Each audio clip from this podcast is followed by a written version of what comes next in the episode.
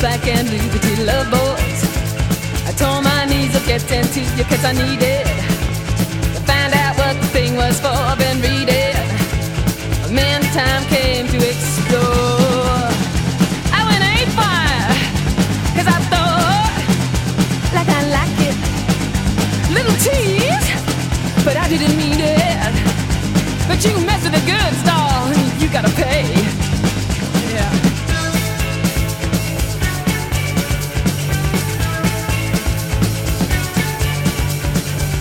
Time was guaranteed for one and all the tattoos.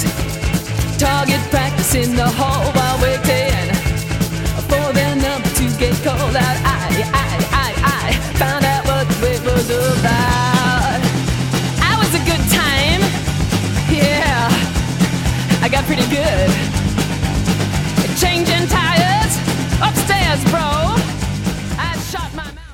Texto y textil comparten origen etimológico, el verbo latino texere, es decir, tejer o entrelazar. De hecho, su tradición viene ligada a su condición de lenguaje no verbal, donde todo tejido es una forma de notación. Las cicatrices, la marca, el tacto, el color, los otros sentidos, la oportunidad de cerrar párpados y dejarse llevar por la piel, porque esta, la piel, como escribe el sociólogo francés ah, David, Le Breton, David Le Breton, al igual que los archivos, la piel conserva los rastros de la historia personal. Dice Carlos Trossman que la piel es una cartografía de nuestra relación con el mundo, la piel como lugar de apertura y de cierre ante el mundo, la carne, la identidad, la búsqueda de la belleza, del erotismo, del deseo. Hoy hablaremos de tatuajes porque la escritura del cuerpo es también memoria de nuestra piel. Los tatuajes buscan la identidad, el erotismo, la belleza, la rebeldía, la significación, la desmaternización, al mismo tiempo el recuerdo de nuestro ser material, una reconciliación del cuerpo con la mente. Habrá desplazamientos de lo áptico, lo táctil, hasta el olfato y el gusto, todo junto, es mejor. ¿Por qué renunciar al resto de los sentidos? Y si reivindicamos lo húmedo sobre lo seco, a eso nos dedicaremos en este capítulo. Bienvenidas, bienvenidos a- al gesto más radical en Agora Sol Radio y en el 88.5 de la FM de Radio Almaina Granada. Hoy de tatuajes y de amor húmedo con Oscar Romero y Sandra Zendal.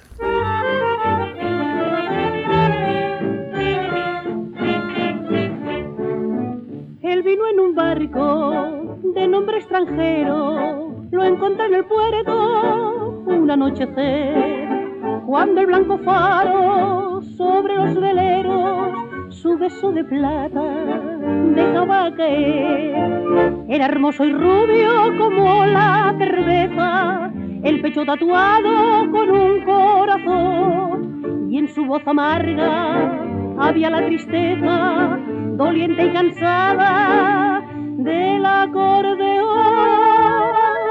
y ante dos copas de aguardiente sobre el manchado mostrador él fue contándome entre dientes la vieja historia de su amor mira mi brazo. Alicia, ¿qué tal? Bueno, que no estamos en Hay Campanera, ni es, mm, Lidia, mm, no somos Lidia, No somos Lidia, no sabemos tanto como de Lidia. Queer Bañi- Cañibot, nada. Pero bueno, era un pequeño guiño hacia ella. Claro, si vamos a hablar de tatuaje, eh, esta canción es, eh, es clave, vamos. para Es muy importante, este doña Concha Piquer. Claro, de tatuaje y deseo. Hoy tenemos la suerte de que nos acompaña Oscar Romero, que según aparece en la descripción de su bibliografía, de su bio, en el capítulo que ha escrito para eh, el libro Amor 5 Húmedo, nunca tuvo muy claro qué hacer y sigue sin tenerlo. Tampoco tiene muy claro quién es, más allá de ser maricón, no monógamo y ser intolerante a la lactosa y a los fascistas. A veces escribe sobre lo que piensa y lo publica en Medium, también en Twitter, Osqueer, no os lo perdáis. A mí me da como calorcito leer sus tweets, porque Oscar es como refugio, franqueza y solidaridad política. Desde tu cuenta de Twitter, a través de tu cuenta, hoy ya nos hemos convertido en materia. ¿Qué tal? Muy bien, ¿qué tal? Oye, Alicia, que nos hemos convertido hoy en un poquito en Isabel Gemio, pero en plan bien. Sí. Y hemos organizado así una sorpresa sorpresa.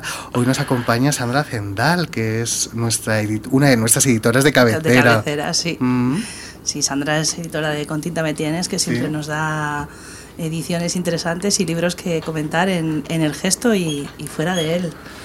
Buen día, muchas gracias de nuevo por estar aquí e invitarme a este de sorpresa sorpresa. Porque Sandra y Oscar son, se conocen hace tiempo. Sí, que me dijiste que hay un pajarito que se conocen desde hace 20 años casi. Claro, eh, más que amigos es ya familia. familia. Sí, Claro, hay sí, una sí, historia sí. ahí. Qué vínculo tan bonito. Eh, bueno, que vamos a hablar de tatuajes y de amor húmedo, el nuevo libro que acaba de publicar la editorial Con tinta me tienes. Eh, ¿Por qué comenzamos, Alicia? Yo creo que van a la par, ¿no? Un Sí, poco, ¿no? El sí. deseo, ¿no? Y, Mm, y el, Sí. y los tatuajes al final están se entrelazan. Es curioso, no hay ningún texto sobre ello, pero, pero podía haberlo habido, ¿no? Un texto sobre el, el deseo asociado a, Mm. a los tatuajes. Pues empezamos por Amor Húmedo, que es de los mejores amores, ¿no? De los mejores, por supuesto. Me gusta mucho la parte, Oscar, en la que mm, en la que hablas en tu capítulo, podría ser cualquiera. Bueno, hablas de varias cosas, pero hay una que me interesa especialmente, que es el, el tema del miedo, ¿vale? Ah, y la exploración del miedo y el deseo ah, cuando uno tiene 15 años. Esto me parece una parte muy interesante, al mismo tiempo que también exploras la culpa. Eh, sí, yo creo que al final, eh, sobre todo para, para personas de nuestra generación, de, de en torno a primeros de los 80, eh, era algo que estaba muy muy unido, porque al final, eh, bueno, también un poco lo que cuento, que del cuerpo no, no se nos habló a muchos de nosotros. Eh, y pasamos por muchas etapas en las que, bueno, eh, de la homosexualidad se habla, bueno, de la no heterosexualidad eh, se hablaba pero muy poco, Mm. eh, se daba como se sigue dando por sentado la heterosexualidad, entonces cuando empiezas a descubrir que pasa algo contigo y que no encajas dentro de, de esa norma, yo creo que ese deseo va inevitablemente unido a, a miedo y a culpa. Em, entonces, em, a, a mí toda esa manera de, de- de explorarlo con el tiempo me ha dado una perspectiva muy distinta, porque al principio eh, asumía que, bueno, que era lo normal para ese entorno y luego dices, no, eso no debería ser lo normal para nadie. Em, y sí que me parecía, me parecía un poco necesario eh, contarlo, siempre al final desde, desde, pues desde donde lo viví yo. O sea, obviamente a lo mejor hay gente que dice que mm, no tiene nada que ver, yo soy de tu generación y no, Mm. eso no, a mí no me ha pasado. Bueno, enhorabuena, a mí me pasó. Así que sí, sí, sí, sí que va, lo veo, creo que iba muy unido. Es profundamente personal y político. ¿no? Y como, sí, y luego hay una cosa que me llama mucho la atención del texto, es como, eh, y las, eh, las primeras experiencias desde la culpa y el miedo, un poco a la sordidez, ¿no? A los encuentros fortuitos en, pues, en un servicio, con una persona que no conoces, como buscando eh, ponerte tú también... eh, o sea, tirando piedras contra tu propio tejado de la no normalización de tus emociones. Y eso me parece, o sea, me parece muy interesante cómo lo desarrollas, porque creo que, que sí que dentro del mundo no heterosexual es así, pero creo que en esa generación también incluso hay lugares comunes, incluso pa- eh, para gente heterosexual que no mm, lleva relaciones más o menos estandarizadas, vamos a decirlo así.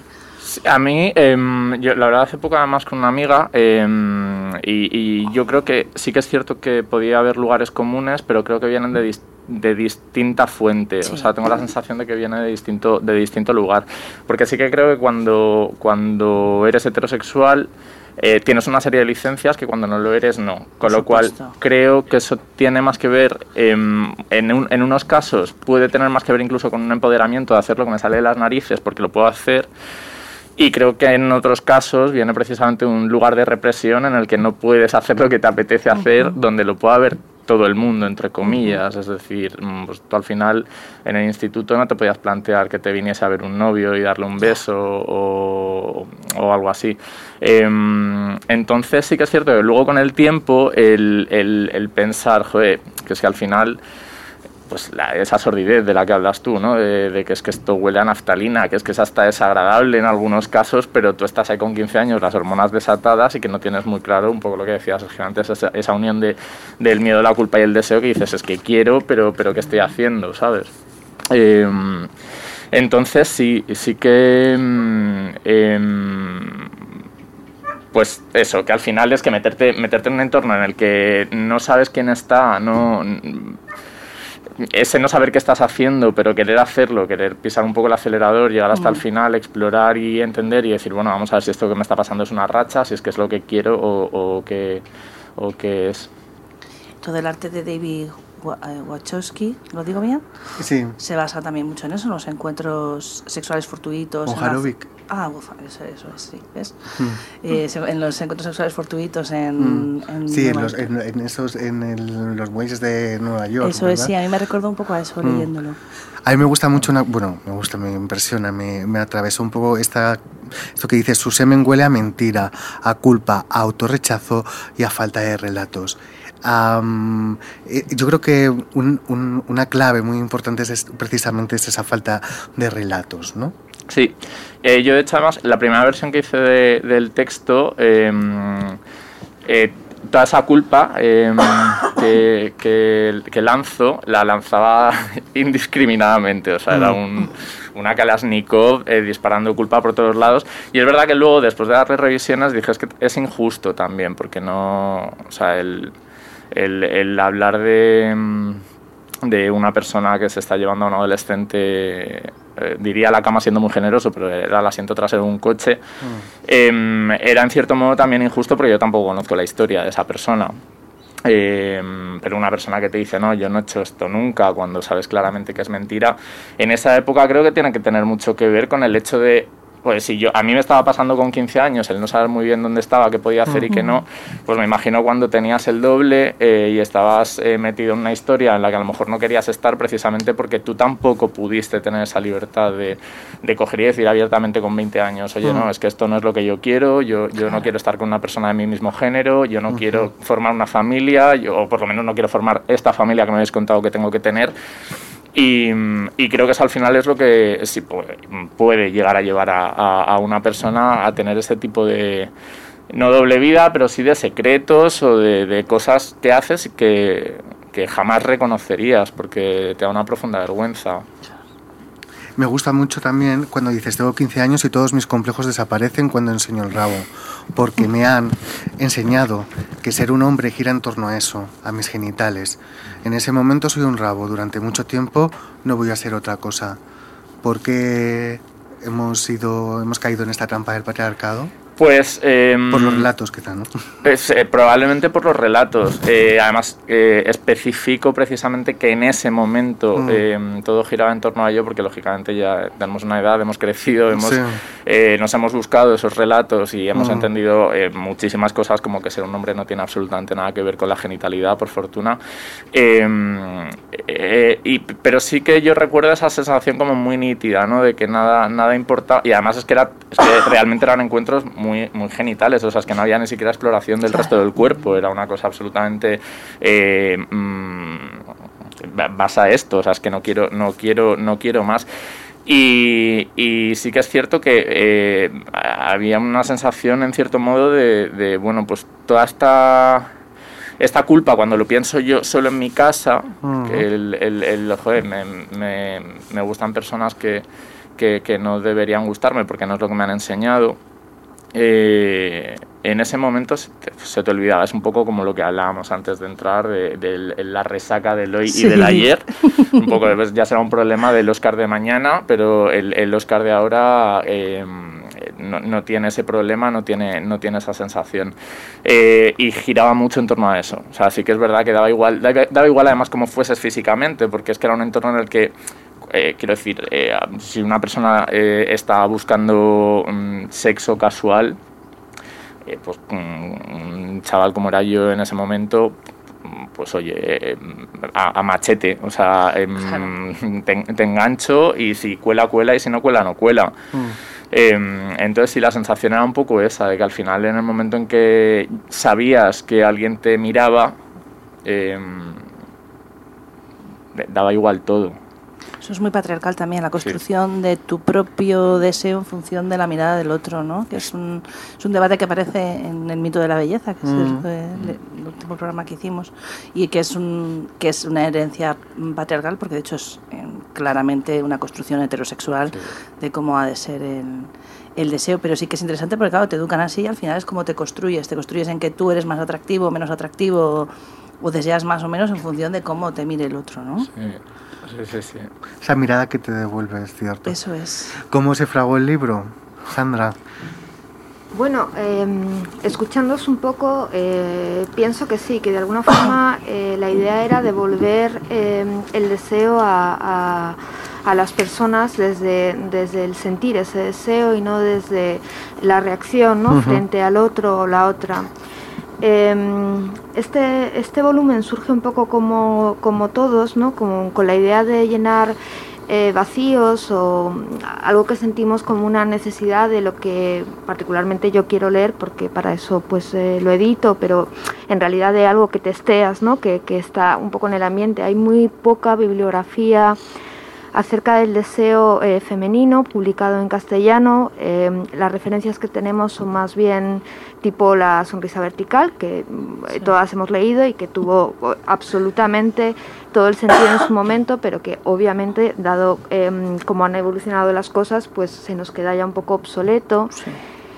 Y un poco también para tratar de, mm, de- de levantar tabúes, ¿no? O sea, y en ese sentido el, el texto de, mm, de Oscar claramente refiere a eso, ¿no? Em, y en general, ¿no? Se habla de la masturbación femenina, se Mm. habla de encuentros sexuales de forma absolutamente explícita, se habla de tríos, de bisexualidad, de por supuesto homosexualidad, del mismo mm, prejuicio heterosexual que existe con, res- con respecto al deseo femenino. Hay dos Sí. autoras heterosexuales que me parece que lo apuntan de forma bastante mm, clara y yo les agradezco porque mm, en un momento sí que yo me planteé la posibilidad de que no hubiera autoras que no estuvieran formando parte de una disidencia sexual. Eh, pero luego entendí que, que el, que el libro apuntaba mucho más allá, ¿no? Tenía que ver mucho más con, con ese, con ese tabú, ¿no? Y con, con toda esa opresión que, por supuesto, en el relato eh, también, ¿no? Ha imperado a lo largo de los años es cómo las mujeres, sea sujeto mujer quien se quiera referir ahí, no hemos eh, tenido eh, la oportunidad de hablar de una forma guarra. De hecho, el libro eh, iba a llamarse en un primer momento Amor Guarro, eh, luego lo cambié por húmedo por, bueno, cuestiones así un poco más de recursos eh, literarios, pero realmente eh, cuando yo enviaba la propuesta a las autoras, lo que se proponía era eso, ¿no? Textos guarros, ¿no? Textos que nos exciten además, que que nos incomoden incluso en esa Sí. lectura, de repente a mí me pasó, bueno, me ha pasado con casi todos, ¿no? Pero, eh, por ejemplo, el texto de Iranchu, que Bueno. es el que, hab- que, el que abre, o sea, yo lo leí a las 7 de la mañana por primera vez, ¿no? Eh, con un café, quiero decir, no estaba en un contexto especialmente propicio para la excitación y me puse muy cachonda, ¿no? Y A mí ahí, me pasó igual. Cuando claro, el libro, dice, uy, esto Uy, tengo que ir un poquito más lenta porque estoy aquí con gente y tampoco puedo yo... Y entonces eh, me, me gusta mucho que de repente eh, los textos nos puedan, bueno, en general con todos los amores, ¿no? Como poner en lugares incómodos y no in- incómodos desde una provocación per se, sino porque, y me pasó con el texto de Oscar, ¿no? Eh, claro, en realidad, eh, incluso eh, nosotras, mujeres lesbianas, ¿no? Sí. bolleras políticamente, que nos creemos ¿no? En ausencia de muchos prejuicios, eh, lo seguimos teniendo, ¿no? Entonces tenemos además una idea de la sexualidad eh, homosexual, gay en este caso, Sí. bastante idealizada. Yo Mm. tengo una gran envidia todo el rato, ¿no? Oscar me cuenta cómo se, cómo se mueven apps, cómo son sus encuentros, cómo es el, el cruising, ¿no? Cosas que las bolleras históricamente hemos Sí. tenido mucho más de forma inalcanzable, ¿no? Y cuando Oscar de repente me, nos regala ¿no? este texto, de repente dices, hostia, vamos a parar todas, ¿no? O sea, que, que, que de repente eh, con 14, con 15 años te ves eh, sometido a una serie de abusos sexuales, porque Mm. eh, no Sí, creo sí, que, las- sí. que, que estemos hablando de otra cosa, ¿no? Por el hecho de, tener, de, de- de elegir una sexualidad concreta y en toda esta mistificación de el gay promiscuo, irresponsable, bla, bla, bla, es algo en lo que no nos paramos a pensar y que sin embargo yo creo que eh, una vez levantada la liebre encontramos un montón de historias Sí. que refieren a eso, ¿no? A- y sobre todo, de alguna forma creo que es, y, y quiero pensar que es más bien generacional, o sea que de Sí. repente eh, eh, las personas que ahora mismo tienen entre 14 y 16 años están teniendo una, una especie de mm, iniciación en la sexualidad más sana, ¿no? y, menos mm, pervertida, po- podríamos Sí. decir, ¿no? En el Mm. sentido más patológico del Mm. término. Pero desde luego nuestra generación, que está ya en los 40, y bueno, Mm. no hablemos de las que nos eh, Claro. anteceden, Mm. eh, han pasado muchísimo, ¿no? Por, por todo lo que tiene que ver con el abuso sexual, Sí. ¿no? Sí, eso es. Y hacerlo de manera política y además eh, el texto de Oscar particularmente, que creo que como lectoras nos habrá pasado a todas, ¿no? En, en esa lectura del propio abuso eh, estás a la vez si- sintiéndote excitada, ¿no? O sea, esa contradicción de estar leyendo un, abu- un abuso y no, no, no poder evitar de repente que esa escena refiera a algo de tu Sí. sexualidad, Claro. eh, me parece que, que es interesante y por, Mm. por- bueno, por eso está el texto en el, en el libro y por eso yo creo que además es un cierre bastante crudo, porque hay gente que me ha dicho, tía, joder, no, o sea, no cierres el libro así, ¿no, tía? O sea, como con algo un poco más Mm. eh, alegre u, u optimista y es como, no, el libro está cerrado así porque la sexualidad también es eso. Es eso, claro, efectivamente. Claro, a mí me Mm. parece que el discurso, o sea, está, queda perfectamente cerrado. Tú empiezas a leer Aira Anchu, que es eh, pornográfico, lo digo como un piropo. Totalmente. Sí, sí, O sea, mm, eso que dices, "Uah, espera que me voy al baño. y, y cierra Oscar con, con un ejercicio de comunicación entre disidencias sexuales a cómo tú te desarrollas, ¿no? Y es decir, mm, hay que hablar de ello, y es lo que tú dices. Y, luego también eh, la atracción y el sexo a través de lo prohibido y de lo lo que no, que no está, lo amoral, que yo creo que a todos nos ha pasado en algún momento de nuestra vida, que hemos tenido una relación donde ha habido de muy dudosa legalidad y de muy dudoso respeto. Y, y me parecía importante la manera en que los ponías, lo decía antes, que es uno de los textos que más me han gustado, porque es un discurso que yo entre amigos sí que me han contado, pero nunca lo había visto por escrito. Y es importante decir, mira, es que cuando tienes 15 años y no sabes lo que eres, si no te organizas de otra manera, pues te puede pasar eso, que te lo vas a pasar bien, que no pasa nada, que en el momento no va a suponer nada, pero que te des cuenta de que bueno que puedes desarrollar otro discurso y eso creo que es un ejercicio muy importante que hace este texto Muy valiente, me parece muy Sí. valiente y cerrar el libro me parece muy valiente. Que, por cierto, ¿qué número sois en el tarot? ¿Habéis hecho la cuenta? ah sí yo era el espérate yo era la loca claro sí sí sí claro por supuesto sí sí la loca era yo sí Yo era el 8. Yo creo que era la papitriz, no me acuerdo qué número saqué, pero me la suena- papitriz es lo... lo- sí, yo que la era... papitriz. Yo no, yo era el enamorado, creo. o tú siempre ahí. Bueno, no lo sé, ¿eh? espérate, que lo tengo que... No lo tengo muy claro. Bueno, y agradecer, eh, aprovechando una vez más, A Parole, Elena Urco, Sí, Gia, por hacer ese maravilloso Es eh, tarot mm, transfeminista, maricabollo, eh, que además creo que, mm, que concede al libro un momento de mm, como de respiro, de relajación dentro de lo que es no la propia lectura y, y a su vez nos permite eh, sobre todo reírnos, que Sí. también creo que es importante, ¿no? Y, y nada, creo que es maravilloso, de verdad, y que, y que una vez más, si nos están oyendo, gracias. los dibujos además es que eh, son al detalle que lo miras así igual no te fijas No, no, eh. pero tienen detalles pero súper súper cuidados Mm. está vamos es divertidísimo luego yo lo estoy viendo una uno también como los van colgando en Instagram y todo esto Sí.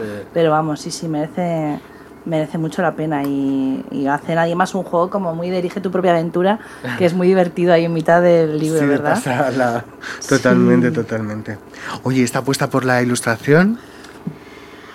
Bueno, que aparece en varios libros ya. En Disidentes de Género estaba, en este también. Y Bueno. bueno, y luego ya en mi adolescencia trans.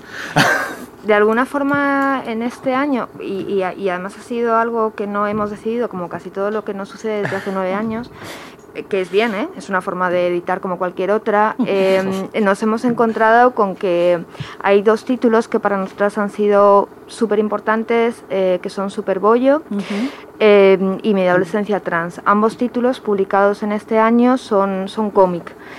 Eh, nosotras somos unas eh, grandes em, advenedizas, o sea, no tenemos una formación en realidad muy específica acerca de todo lo que tiene que ver con la novela gráfica y sin embargo nos parece que este lenguaje está yendo en algunos sentidos bastante más por delante ¿no? de lo que es el pensamiento contemporáneo, sobre todo en este tipo de cuestiones de disidencias sexuales, ¿no?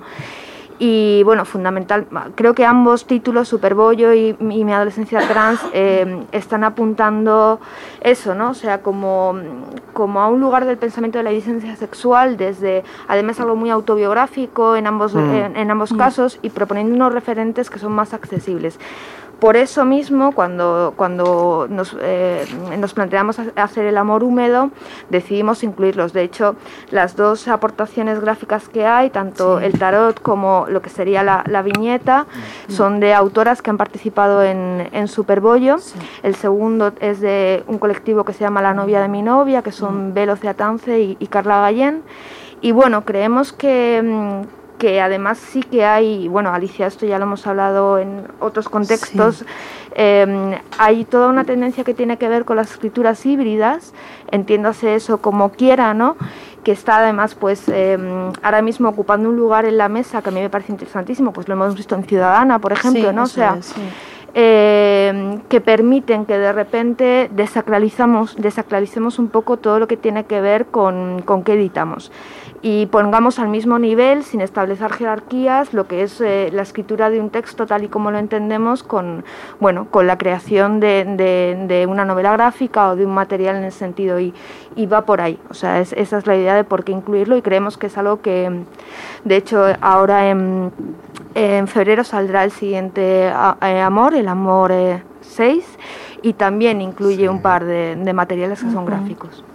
Es que al final también... Mm, la literatura se va educando y lo mismo que los relatos no se narran como se podía narrar la literatura del siglo XVIII, vivimos en un mundo de imágenes y, y el hecho de que haya de que se entremezclen los dos conceptos a mí me parece me parece muy importante. Y sí es, es tanto en Ciudadano lo vemos que se y, Borderlands también que la estoy leyendo ahora, que también hay una mezcla entre poesías, como no, no tenemos que encajarnos a un estilo narrativo para querer comunicar mm. lo que queremos comunicar, ¿no? Y se puede mezclar. Y es interesante también, eh, y sirve también eso como, pues eso, cambiar el chip eh, de mm, no sé, otra parte del cerebro que está trabajando ahí en que ves las imágenes y te fijas y, y te sacas los números del tarot con el, con que viene de ejemplo la fecha de nacimiento de Angela Davis. Sí, sí, sí, ¿no? sí, Y dije, uy, esto me lo hago yo. Esta señora aquí, me lo hago yo. y Oscar, ¿cómo fue la recepción de cuando te plantearon escribir el libro, pues, eh, el, capítulo? Imagínate, en primer lugar, eh, Amor, que a mí me parece un proyecto interesantísimo y necesario. Em, que, o sea, es una colección que me parece un imprescindible absoluto. El, el hecho de que, de que una persona a la que, bueno, unas personas, porque a Marina también obviamente la conozco, eh, cuenten con, con, un texto mío con, o me propongan participar nada más y nada menos que en Amor Húmedo, em, pues fue, fue muy, muy, muy ilusionante, porque al final em, eso, el poder pertenecer a una colección y además el poder contar algo que yo le venía dando vueltas un, un tiempo, porque efectivamente era algo como que, que, todos conocíamos en determinados entornos, pero tampoco lo, lo, hablas, pero se sigue hablando con mucha vergüenza de ello, como que sigue eh, siendo un espacio relegado solo para algunos, que es como que... Mm. Eh, no, que es que también le pasa a, gente normal, pues fue una maravilla. Eh, además, la posibilidad de publicar, de publicar con ellas. Yo sí que es verdad que he ido escribiendo cositas de vez en cuando, pero un poco lo que digo en la, en la biografía, cosas que me interesan a mí, que, que, escribo yo y que si a alguien le gusta o le puedo aportar algo, fenomenal. Entonces, el hecho de que además dos pedazos de profesionales que, que, que a nivel de edición... Eh, porque puedo decir, en un momento ese síndrome del impostor que te ataca y dices, bueno, también es que soy amigo, es que tal, no sé qué, porque luego las, las, conozco y sé que es algo que si no hubiese encajado, si no les hubiese gustado, obviamente no, no estaría ahí, con lo cual también fue un poco un chute de, ego de decir, joder, lo que estoy contando es interesante y, está bien escrito y a la gente le importa y bueno, un poco la, además la gente que me está contando que lo, que lo ha leído, sobre todo eh, yo tenía un poco de miedo que fuese algo demasiado específico, eh, demasiado dirigido al hombre homosexual, cis, blanco, normativo, o sea, una cosa como de... No, no, Mm. que, no quería, yo además critico, joder, critico mucho ese relato porque al Mm. final eh, estamos todo el rato acaparando todo, o sea, si eres hombre acaparas el discurso respecto de la mujer, si eres cis lo acaparas respecto de lo trans, si eres blanco lo acaparas respecto de lo, de lo no blanco, Mm. si eres monógamo, eh, al final ahora no, es que no, o sea, no quería caer, caer en eso, pero sí que es verdad que, que me parecía muy específico, me daba un poco de miedo, eh, pero luego también el, el- el feedback que estoy recibiendo al final de, de, de, de, pues, de mujeres o... eh, me- mm, mm, está siendo muy positivo en el sentido de es que, es que yo esto por lo que contaba antes Sandra yo es que esto no me lo había planteado desde este punto de vista. O sea en un momento en el que están tan generalizados los encuentros fortuitos que de repente digas, es que ha habido un momento puntual en el que esos encuentros eh, han implicado, al final un encuentro fortuito implica puede llegar a implicar un peligro en cualquier momento para cualquier persona, eso ya es algo que tenemos, Claro. eh, que lamentablemente sigue sucediendo pero que en un entorno pues eso tan sórdido, con unas diferencias de edad tan abismales, que antes por ejemplo eh, hablabas tú Alicia de, de amigos tuyos que te cuentan, que esto es verdad, es muy generacional, eh, yo me he encontrado en según qué zonas a, a- a señores muy mayores para los que este tipo de encuentros son- es, es lo único posible, entre comillas, porque no han conocido otra cosa. Claro. Eh, y te hace plantearte, yo además es que te- es curioso porque vas buscando un polvo como quien dice y acabo teniendo conversaciones muy muy interesantes,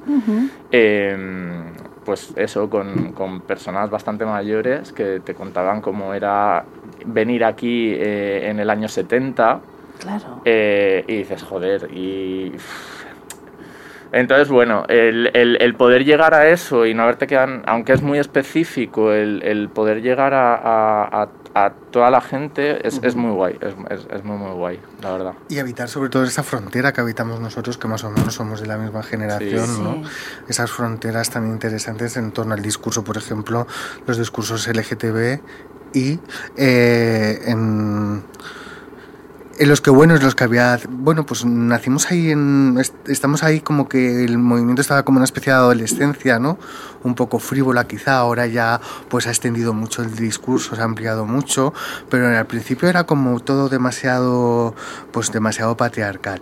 Eh, criticaste en una ocasión algo que me parece muy interesante, bueno, criticaste, opinaste sobre el- este concepto del edadismo, Sí. que tan de moda se ha puesto ahora. ¿Qué es esto del edadismo y por qué...?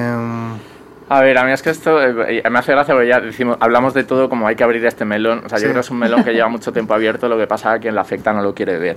Ya Mm. está, no lo quiere ver, pues porque Mm. no lo quiere ver.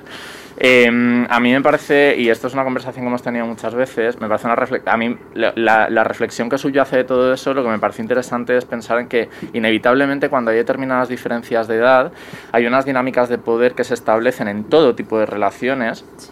eh, que son muy bestias. Y, Mm. y es que negar eso es, es como negar que, mm, pues eso, que el ser blanco es un privilegio, el que el ser heterosexual lo es. O sea, tú no puedes eh, decir que... que, que no hay ninguna diferencia cuando tienes 45 años, yo que tengo 38, cuando sales con, con, con un chaval de 20. mm, Claro que la hay, o sea, a todos los niveles. Y negar eso mm. es negar lo esencial. Eh, otra cosa distinta es que quiere- hay algún problema en que tú salgas con una persona 20 años menor o en que tengas un encuentro sexual fortuito con una persona 20 años menor, en absoluto. Pero cuando por norma em, eh, tu, tu objetivo sexoafectivo son personas a las que duplicas la edad, yo creo que ahí hay algo que replantearse. Sí, hay que hacer ejercicio. Eh, pero absolutamente, o sea, y que, que esto quiere decir que las relaciones entre iguales a nivel de edad son equitativas, son justas y no hay dinámicas de poder. En absoluto, en absoluto.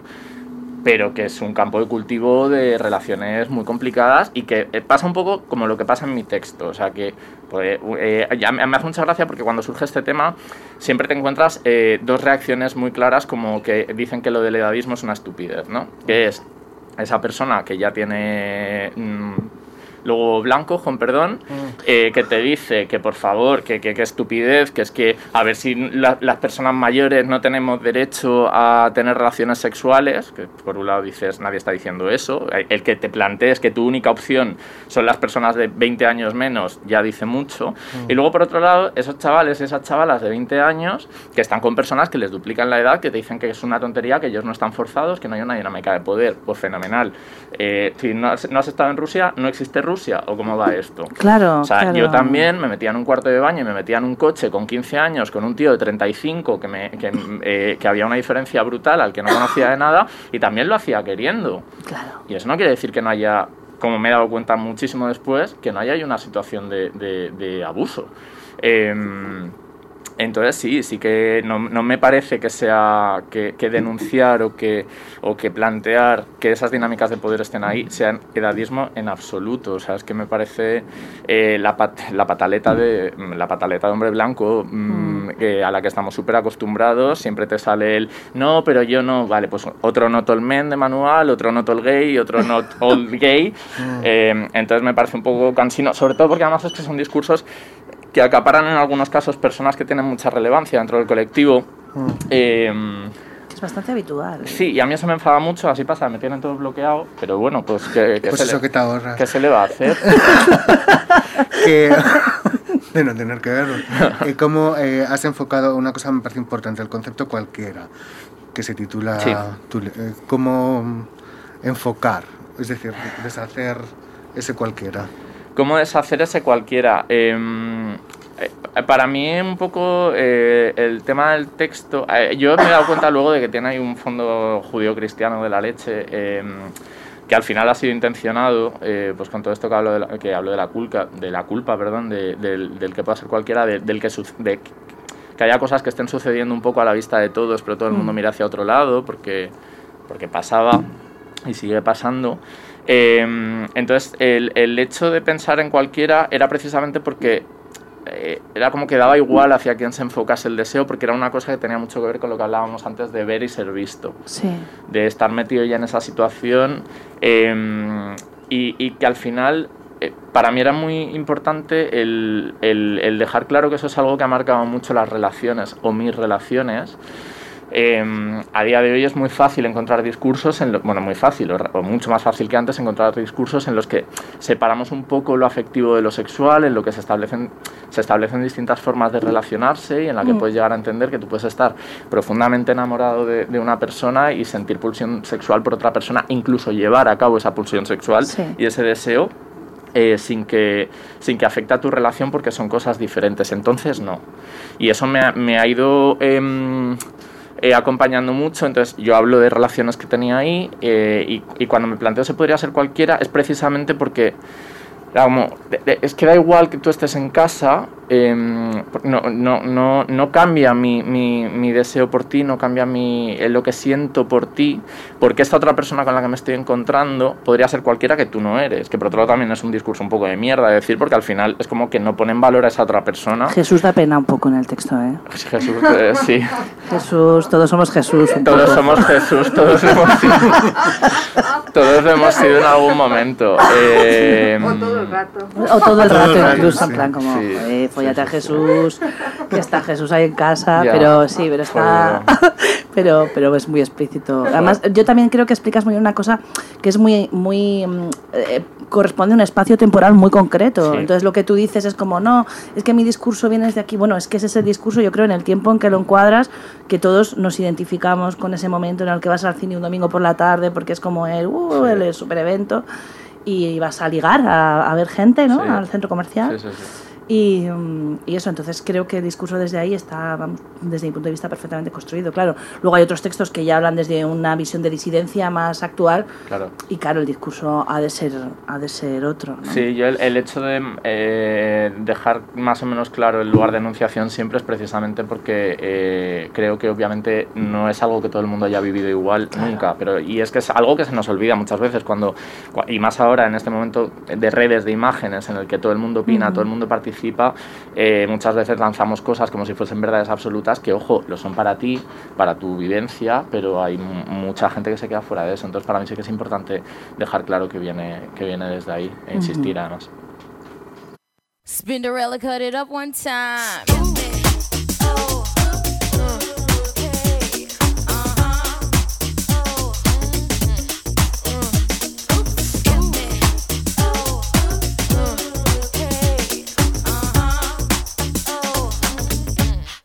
Come on. Let's talk about sex,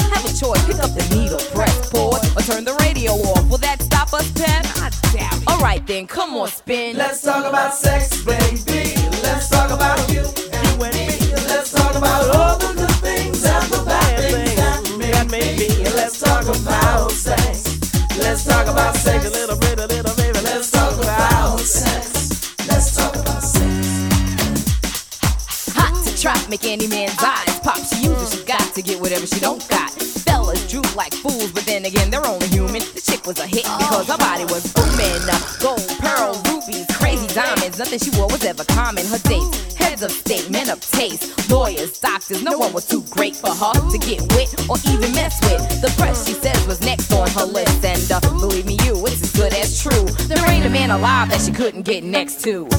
She had it all in the bag so she should have been glad. But she was mad and sad and feeling bad, thinking about the things that she never had. No love, just sex. Followed next with the check and the note.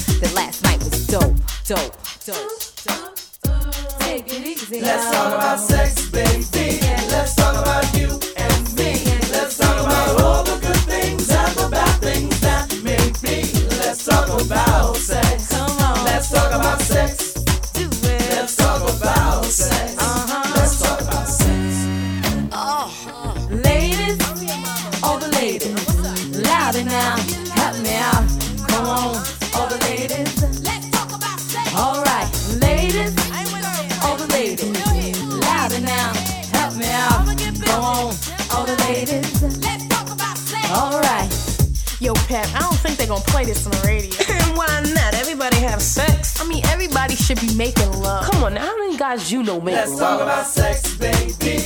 Let's talk about you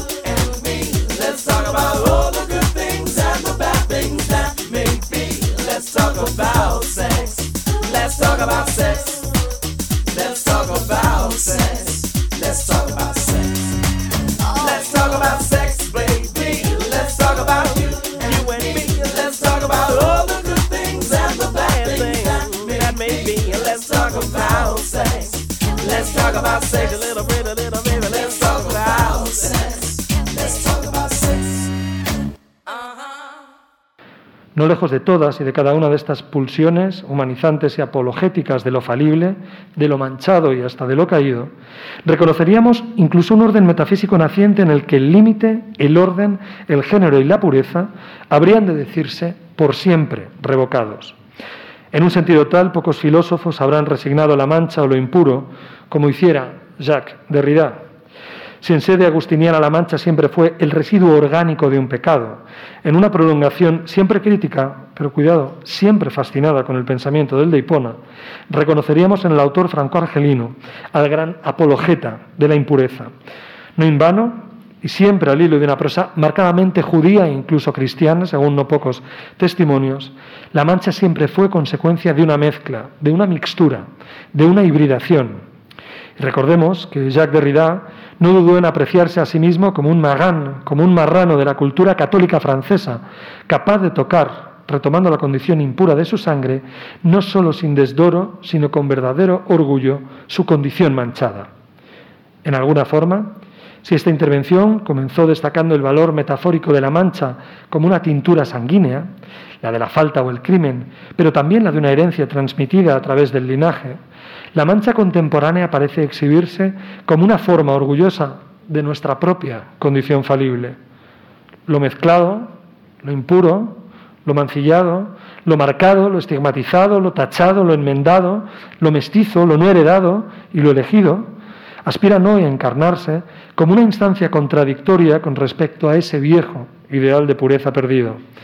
A fin de cuentas, esta humanización del mundo en defensa de lo precario, de lo accidental e incluso de lo carente, parece subsistir en virtud de todo aquello que niega.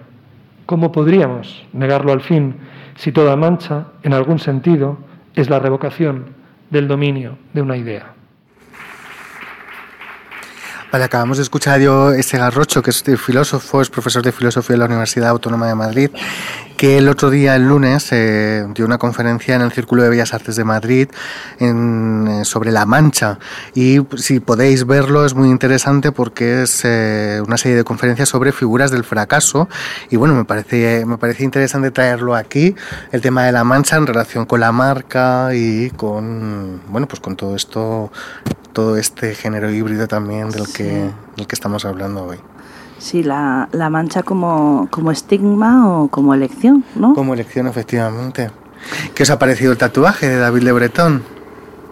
A mí me ha gustado el discurso histórico que hace, Sí. pero es cierto que las entrevistas, creo que a la gente que pregunta es demasiado joven. Sí. Y eh, su discurso experiencial con respecto al tatuaje creo que, bueno, pues que en 10 años será otra narrativa, porque Sí. creo que los primeros tatuajes que te haces es como, voy a hacerme esto porque significa que he florecido, Para y el último es como, voy a tatuarme una gamba porque he ido a un, a un restaurante la semana pasada.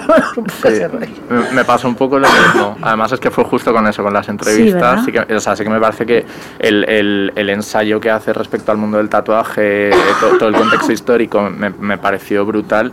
Eh, pero es el momento en el que llega a, pues eso, a estudiantes Mm. eh, m- muy jovencitos. Es que es un rito de paz, una co- como Mm, guay, porque sí. además es que todos hemos estado, los que Mm. nos hemos tatuado estamos, hemos estado ahí de Mm. que, qué importantísimo Mm. es esto que me lo estoy haciendo y luego ya cuando va pasando el tiempo es como "Te- tengo un trozo libre de piel voy a voy a ver qué me hago ahí Eh, pero pero sí la verdad que, eh, que es súper interesante el, el- el libro estuvo muy bien Al final creo que también el discurso parte de ahí, ¿no? Eh, Mm. el elegir tus cicatrices, ¿no? Que es un poco lo Sí. que con lo que trabaja el, el tatuaje, ¿no? Tú eliges tus cicatrices o aquellas cosas que tú te haces porque para ti tienen un significado. En principio cuando eres más joven mucho Sí. más trascendental y luego al final pues eso, como tú dices, ay, qué bien tatúa este, que me haga ahí una cosa. chulo, sí. Sí, pero bueno, siempre al final tiene algo que en tu mente está asociado de alguna manera, ¿no? Y la manera en que tú ves tu cuerpo y, y te, y te relatas desde, desde ti mismo, ¿no? Porque buscas como el tatuador concreto que haga una cosa muy determinada Sí. o te lo haces con alguien porque quieres tener ese recuerdo con esa persona. Sí. Es que soy muy aficionada a tatuarme con amigos. Tengo, Sí. tengo varios, varios tatuajes con amigas y con Qué mi guay. hermana y sí, soy ahí de, de, de copia. qué guay ¿Y la idea del erotismo en el tatuaje? ¿Os parecen eróticos? Eh, bueno, también depende de quién los lleve, pero yo creo que sí. A mí, por lo menos, sí, ¿no? El típico, sobre todo, bueno, ahora ya está más, más estandarizado, pero sí que es cierto que hace años cuando lo veías, que siempre estaba asociado a, pues yo qué sé, estrellas del rock, ¿no? O gente así un poco, no sé, ese punto ahí un poco peligroso que tenía hace tiempo te daba ahí, pues el punch este que hablábamos, ¿no? Del deseo entre los límites de lo, de lo correcto, ¿no? Jugaba un poco con eso. Ahora ya es ahora ya llevan tatua ya lleva tatuajes todo el Todo el mundo, mundo. supongo que ya funciona distinto. Pero bueno, encontrarte así con un tatuaje por sorpresa de alguien, pues siempre te sí siempre mola. Las zonas oscuras, ¿no? Sí, claro. explorar. Bueno, tampoco hay que hacerse tatuajes en zonas muy oscuras que quedan muy feos, eso también. ¿En qué zona, Alicia, en qué zona has visto tú la no, más no, yo no, no, no he tenido, Cuéntanos, cuéntanos tu no he tenido intimidad. tan mala suerte, no, ¿No? he tenido tan mala suerte. Algún piercing sorpresa, pero nada más. Y esta protección de los orificios que a mí me llamó muchísimo la atención, Mm. que, la, que en determinadas comunidades se tatúan para proteger determinados orificios, Sí. como puede ser la boca, la nariz, los genitales, etcétera, ¿no? El hombre, ano, es que, para- claro, era. Al final, históricamente, primero era como estaba asociado a las clases altas. O sea, Mm. se lo hacía gente que para tener una posición social. Sí. O sea, que la democratización del tatuaje es algo relativamente reciente, ¿no? Desde. Eh, yo creo que a partir de James Hook y, y los. eh, los maorís, cuando. Bueno, en la colonización maorí, que Mm. y llegaban a. porque ellos iban tatuados. Bueno, el, en, en la historia maorí los tatuajes se hacen. Pues eh, yo pongo de ejemplo la película Bayana, la de Disney, Sí. pero es que lo representa muy bien. El, el, el semidios lleva los tatuajes en función de momentos de su vida y los tatuajes van cambiando, se van moviendo, Mm. están como vivos. Y es por eso, porque en el, mundo maorí va de. Es, marca la historia personal, ¿no? Pero mm, eso sí es. mm, Pues, eh, bueno, antes era como un guerrero o algo así, pues ahora ya está como más, est- este, o sea, más estandarizado. Y, mm, y con los ingleses llegaban a, a vender cabezas de maorís por, como adorno, para, o sea, terrible, en la época de la, de la colonización. O sea, que tiene luego una historia detrás bastante truculenta. Pero a mí sí que me gustaba eso históricamente, el hecho de cambiarlo de la clase alta a ahora que de hecho está asociado más a, ¿no? Un poco... Sí, ahora es Sí. una cosa más como súper democrática que... Claro, no vayas a buscar trabajo con estética, ¿no? tatuajes, ¿no? Ya. Sí, pero además lo sorprendente es que a estas alturas todavía haya discursos que hablan de, de eso, ¿no? Del que no te plantees el buscar determinados trabajos con tatuaje, el, el ponerte manga larga para que no se te vea el, el brazo y el de personas que todavía siguen diciendo que, que- que quien se tatúa y quien se eh, marca la piel adrede, que tiene algún tipo de, de- de tarita mental. De hecho, hace, hace no mucho por Twitter hubo una pequeña polémica con ese tema. Un, un tipo que había dicho, que no lo digo yo, que lo dice la psicología, es como, bueno... todo Investigando sobre esto, se lo conté a Sergio, encontré un- una tesis, una presentación de tesis de una, a ver, de una universidad católica latinoamericana que agradecía la tesis a sus padres y a Dios, ¿vale? O sea, empezaba así la tesis. Y hablaba sobre los problemas mentales y los tatuajes. Entonces, sí que hay algo que está asociado y se ha asociado siempre, el dolor-placer, ¿no? El que tú te haces un tatuaje y esa sensación de, de dolor que tienes en algunas zonas, eh, como las personas que tienen problemas mm, de TOC y se hacen pequeños cortes, sí que te genera una endorfina, o sea, que pues que te da ese placer que sales de tatuarte que te crees, pues eso, eh, un dios maya. ¿vale? Pero, pero no, o sea, el, el- no, no me leí, en- no me leí entera la tesis porque no tengo ni tiempo ni paciencia, pero, pero me hacía gracia y dije, bueno, voy a ver otros discursos, ¿no? Voy a verlo desde otro punto de vista.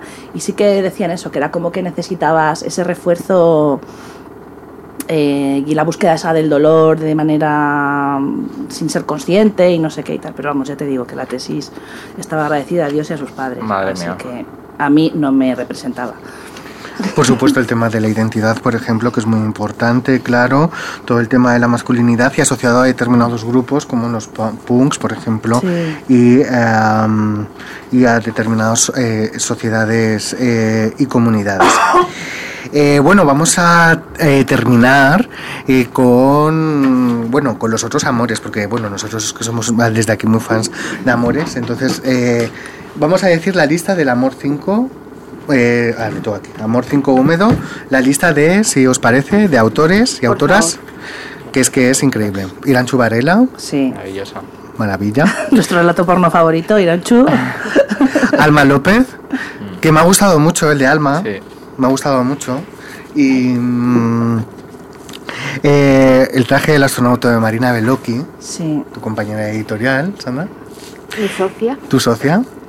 Jugo de Luna Miguel, increíble, Me gustó mucho, sí. increíble. Me gusta mucho jugo. La papitriz, ah, El enamorado y la loca, de Elena Urco, Orgía y Parole de Queer. A Un sentir tan arrabalero, de Tatiana Romero. La masturbadora solitaria, de Dunia Alzart. Atlantic City, de Manuela Aparte Arroyo. Por cierto, ahora Manuela, que ha sacado un libro hace también muy poquito, ¿verdad? Luces de Variete, publicado en nuestra admiradísima La Uña Rota. Maravilla. Eh, Tinta Corrida, La novia de mi novia. y podría ser cualquiera de Oscar Romero. Menuda colección tenéis porque, bueno, luego explorando el amor 1, pues aquí está Brigitte Vasallo, Corale Herrera, eh, Virginia Mendoza, hablando de la sexualidad, a Sayak Valencia. eh, como nos gusta Sayak Valencia aquí en esta casa, eh, aquel capitalismo gore y la verdadera falsa teoría del amor. Eh, Miguel Ayuso, Jar Coscuella, Alicia Murillo, El Amor 3 también que tenemos aquí. Mira, Catacrack. Qué emoción hablando aquí de. Ay, lo he visto de- antes de la Catacrack. digo, Oh, sí. Fue tan bonito. Fue muy bonita aquella presentación de Amor 4, ¿verdad? Fue fascinante. Estamos ya Ah, como los abuelos. ¿eh? Total, sí, es que yo Melancolía. Total, melancolía. Eh, Pamela Palenciano, Nuria Lavao, a Patricia González, a Miguel Bagalume, Roy Galán, Coral Herrera. Madre mía, menudo plantel tenéis en estos amores. Yo quiero agradecer una vez más a todas las autoras y autores que se han dejado liar en cada uno de los proyectos editoriales, porque esto muchas veces es acoso y derribo. Y realmente tenemos una suerte enorme de poder tener a día de hoy a casi eh, 60 autoras, para mí de primer nivel en todo lo que tiene que ver con el pensamiento y la práctica en las relaciones sexoafectivas contemporáneas. Y de verdad, eh, mm, la colección son ellas y son sus textos y, y nosotras lo único que hacemos es darle una forma que creemos bastante accesible para que los libros puedan ser adquiridos por toda aquella que le apetezca, pero, pero de verdad, la colección existe por ellas y, no, no, nunca nos eh, cansaremos de darles las gracias. Y a las que están por venir, claro, que todavía nos queda. ¿Y el amor 6? eh, ¿Se puede decir de qué va a tratar? Pues... Siempre eh, metiéndola en compromisos a Sandra, que sabemos que la cuesta. Sí, yo creo que sí, que lo podemos desvelar. El amor 6, eh, bueno, nace de, pues como hablábamos antes, ¿no? De una necesidad muy fuerte y de, mm, en este caso, de posicionarnos políticamente más de lo que ya lo estamos, que no es poco, ¿no? Entonces el Amor 6 va a ser Amor 6 Trans. En este caso le pedimos que la coordinación eh, estuviera a cargo de Lucas Platero, que es Ah, un genial. colaborador habitual de Maravilloso. Con Tinta Me Sí. Tienes y que nos parece una de las personas que se está significando a nivel eh, ideológico de forma más clara, aparte de él mismo ser un investigador y un escritor muy interesante. No os puedo decir la nómina de personas que van a participar, solamente diré que, que es mm, de primer nivel. O sea, estamos, cada vez que tenemos un sí nuevo, no nos lo podemos creer. Y este, mm, este título saldrá, saldrá para febrero del 2021, si todo nos lo permite, y si no también. Mm. Y estamos muy contentas porque en un ambiente de crispación Sí. como el que hablamos, que además yo creo que es mejor no ni dedicarle demasiado Nada. tiempo, simplemente decir que en un, en un contexto como este, eh, que sean las personas trans eh, a quienes escuchemos en primer Claro. lugar y dejemos de una vez de invisibilizarlas y de ponernos por encima de ellas mismas, nos parecía que era lo mínimo que podíamos hacer como editorial.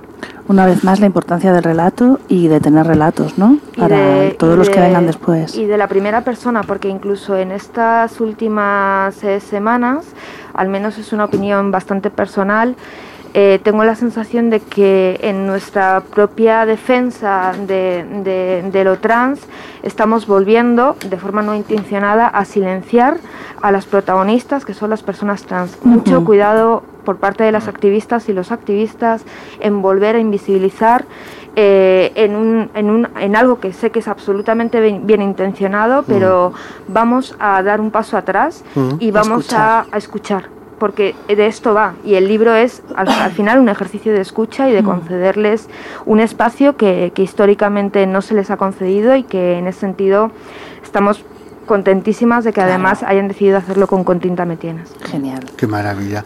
¿Y tú, Oscar? ¿Proyectos? Eh, proyectos, pues de momento poquita cosa. eh, en este año de, de incertidumbre. eh, Bueno, pero- poquita, mucha, porque yo, vamos, intuyo que estás en la universidad, poquita. Sí, bueno, no, eso hace- sí que es verdad que hace, hace unos años decidí volverme a matricular en la universidad porque tenía eh, la espinita, pues Sí. un poco venimos hablando del complejo de clase. Sí. Yo empecé a trabajar en cuanto acabé bachillerato Sí. y no, eh, no- nunca tuve claro lo que digo en la biografía, no tenía claro qué hacer y lo sigo sin tener. Pero sí que es cierto que la antropología eh, cubre con muchas inquietudes que Ajá. tengo Y sí que es verdad que hace un par de años me matriculé otra vez y Qué estoy ahí pues, poquito a poco aprovechando este año un poco de, de parón como para, para, para retomarlo. Eh, pero bueno, sí, la verdad que, que con ganas. ¿Creéis que los hombres heterosexuales sufren del síndrome del impostor? No. Así para acabar, no. Vamos, yo no conozco a ninguno. O sea, no lo sé. O sea, igual, espero que, que se vayan relatando de otra manera. Si lo sufren, desde luego, no lo verbalizan. Yo creo que el síndrome del impostor está siendo sustituido por eh, la nueva masculinidad, entiéndase como se quiera. Aliade, aliade.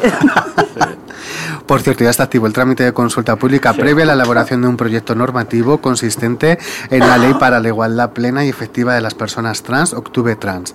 Podéis hacer las aportaciones en igualdad.gobierno.es barra participación, con que pongáis, bueno, pues vuestros, mm, vuestros datos personales eh, eh, y que, bueno, pues que estéis a favor de, es- eh, de que se apruebe la ley, que es una cosa, vamos, basiquísima y, e imprescindible que se apruebe una ley trans estatal ya para, bueno, pues para proteger a todas esas personas que están en el en el bueno pues en un límite au- absolutamente inconcebible para estar en 2020 y somos muy de té aquí no nos gusta nada um, pues que iba a decir algo no puedo pero ya Bueno, yo creo que es que eh, tenemos que empezar también a darnos cuenta que porque las personas tengan derechos no significa que nosotros tenemos menos. Que es que parece que cada vez que le damos a, a alguien algo nos lo están quitando. También hay que ceder privilegios, que no derechos, que son conceptos diferentes, y ser un poco más, entender a las personas que todavía están en los márgenes y que llevan así, desgraciadamente, demasiado tiempo. Pero además es que es impresionante que el, el discurso este se siga repitiendo. Ya pasó con el matrimonio igualitario. Sí. Era como que de repente eh, em, estábamos atentando contra la familia tradicional. Pasa con el aborto. O sea, se aprueba Ujú. una ley del aborto y es que parece que estás obligando a la gente a abortar. Y ahora es que parece que estás incitando eh, a las nuevas juventudes a convertirse en disidentes sexuales y de género. Es, o sea, es que es todos los días el mismo relato del- de, de- de además los mismos sectores que se creen muy distintos y al final son exactamente lo mismo. Entonces es tristísimo que a estas alturas sigamos con eso. claro bueno es que hay algunas personas que se califican a sí mismas eh, con un determinado ismo, yo creo que se han confundido. Sí, por completo. Son clasistas, ¿no? Padeces de clasismo y militas en el clasismo y en el puritanismo, pero Mm. en el feminismo no lo sé, habría que verlo. Pero bueno, no vamos a mm, entrar. Y nos despedimos. Muchísimas gracias, Gracias. Sandra, Gracias Oscar. venir. Muchísimas gracias. Por favor, comprad Amor 5 húmedo. Siempre lo húmedo frente a lo seco y lo rígido. Gracias. Gracias. Gracias, chicas. Well, you tried it just for once, found it alright for kicks. But now you find out that it's a habit that sticks and you're an orgasm addict. You're an orgasm addict. The back door with dirty magazines. So your mother wants to know what all the stains on your jeans. And you're an orgasm addict. You're an orgasm addict. Uh huh. Uh huh. Uh huh. Uh huh. Uh huh. You get in the heat, you get in that salt, but you still keep a beating your meat to pulp, and you're an orgasm addict. You're an orgasm addict. Casanova, you're an Ocho Zapita. Live on a fucking yourself to death. Orgasm addict. You're an orgasm addict.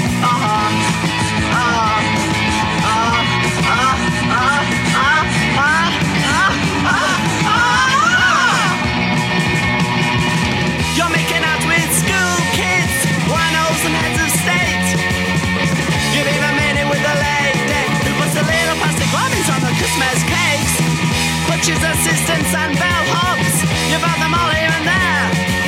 Children of God and the joy strings. International women with nobody hair. Ooh, so early, asking in an alley, and your voice ain't steady. The sex mechanics are off, you're more than ready. You're an orgasm addict. You're an orgasm addict. Johnny, one you all